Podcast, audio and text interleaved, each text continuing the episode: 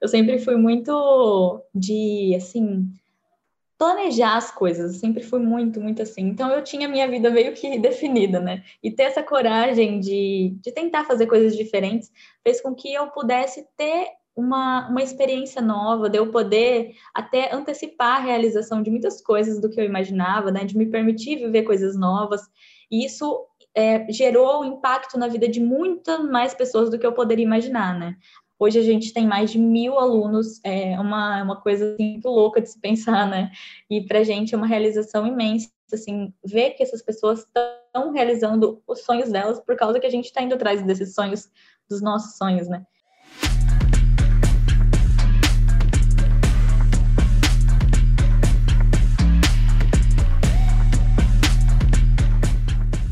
eu morava numa kitnet, eu era estagiária de direito, fazia faculdade. E assim, né, eu já tinha prestado alguns concursos também, concurso público, já tinha sido aprovada em três concursos, um até em primeiro lugar, e eu não tinha sido chamada em nenhum. E na época, como eu ganhava só um dinheiro do estágio, eu recebia do estágio, pagava a minha o lugar que eu morava, mal, mas nem conseguia pagar o mercado sozinha, minha mãe tinha que me ajudar, e eu não era nada disso que eu queria continuar, né? E aí, isso daí é, começou a me desanimar, porque meu objetivo, assim, a longo prazo é me tornar juíza, né? Então eu pensava isso, só que eu falava assim, caramba, né?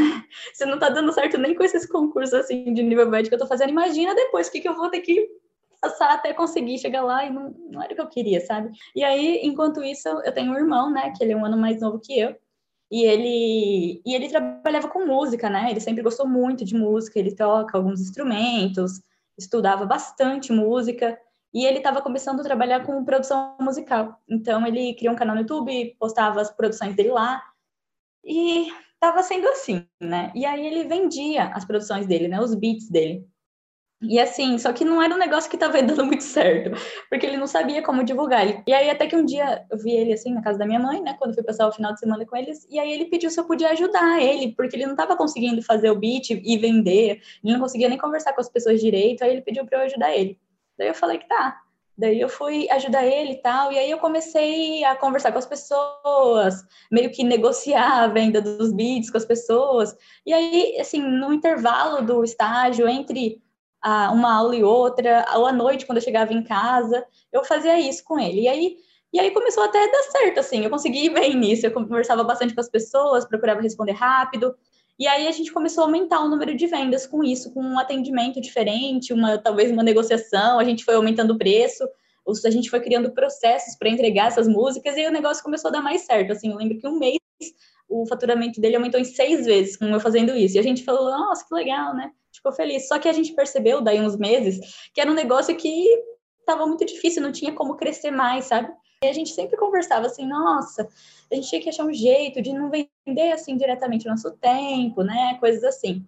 Então a gente pensava, não, mas o que, dá para a gente fazer? Aí eu lembro que meu irmão até falou, nossa, e se eu fiz curso ensinando outras pessoas a fazer o que eu faço, né? A ganhar dinheiro com, com o que eu faço, tipo, fazer exatamente o meu trabalho.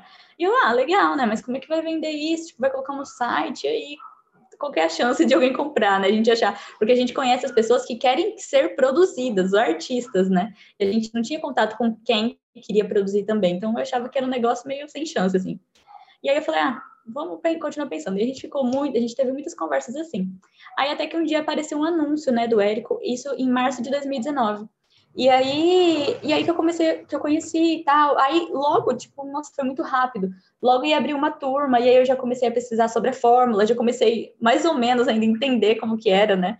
Eu eu era totalmente iniciante nisso, tipo, eu, eu tava até meio confusa, né, do que que se tratava, né?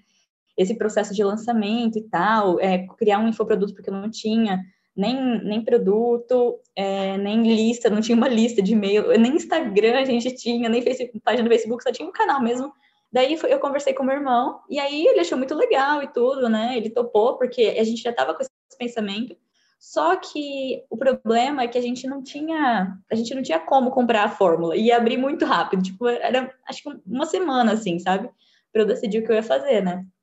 E daí, como eu já estava trabalhando com meu irmão, nessa época até eu tinha acabado de sair do meu estágio para ajudar ele, porque eu ganhava muito pouco lá, então eu já conseguia ganhar mais com meu irmão. E aí foi a primeira, assim, atitude que eu tive de coragem para fazer coisas diferentes, né? Foi ter saído do estágio. E o segundo passo, sem dúvida, e mais transformador, foi a fórmula, né? Eu tinha visto um pessoal comentando sobre o preço e era uma coisa que a gente realmente não tinha. E a gente não tinha nem o dinheiro, nem o limite do cartão para isso, porque a gente estava começando, né? Daí que eu fui tentar convencer a minha mãe. E, e, nossa, minha mãe, ela já conhecia o Érico, né? E para ela, ele era a maior picareta que existia, que aquele povo era tudo ator. E nossa, ela não acreditava nada, nada. E quando eu falei para ele, para ela que era ele, nossa, ela sem chance, sabe? Aí eu fiquei um tempão tentando convencer ela, até que ela falou: não, tá bom. Daí a gente foi, a gente dividiu, uma, acho ah, no máximo, a gente dividiu umas sete vezes, que era o que a gente achava que a gente conseguia pagar por mês da fórmula, né? E daí a gente comprou a fórmula e no, no dia que a gente comprou a fórmula, eu decidi trancar a faculdade para me dedicar exclusivamente para isso, né? Porque era uma coisa que eu realmente queria que acontecesse. E depois de um mês e meio que a gente comprou a fórmula, a gente fez o nosso primeiro lançamento, que foi um lançamento semente. E daí, em um mês e meio, a gente já fez mais que o dobro que a gente tinha investido na fórmula, né? Foi um negócio muito doido para a gente, porque, né? Era muito fora, assim, da nossa realidade, realmente muito fora. O primeiro interno a gente já fez 40 mil, depois o segundo interno a gente fez 40 mil de novo, e aí tinham sido, tinha sido 95 mil naquele ano, né? A gente fez três lançamentos, um semente, dois internos. Chegou em dezembro e a gente tinha comprado o ingresso, né, para o evento ao vivo. E aí a gente saiu da nossa cidade, que é muito pequena, tem 5 mil habitantes, e só no evento tinha mais gente que na minha cidade. Aí a gente chegou lá, né? Aí a gente tava super, assim, meio perdido. A gente, né, tinha tido um resultado que pra gente já era, assim, surreal, totalmente fora da nossa, na nossa realidade. Aí no evento ao vivo foi uma grande injeção de ânimo pra gente. Fora que teve bastante conteúdo, né? A gente conseguiu é, perceber várias coisas que a gente não percebia antes, é, de coisas para aplicar e tal. E a gente queria, a gente já queria sair de lá para conseguir trabalhar, né? A gente ficou muito animado.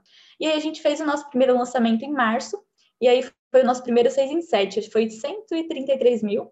E daí foi o primeiro 6 em 7, e depois, daí um mês, a gente fez o nosso segundo 6 em 7, daí, aí depois, em agosto agora, a gente fez o nosso terceiro 6 em 7, mas com certeza essa questão financeira ela fica em último, último plano perto de tudo que a gente pode conseguir através desse trabalho com os lançamentos, né?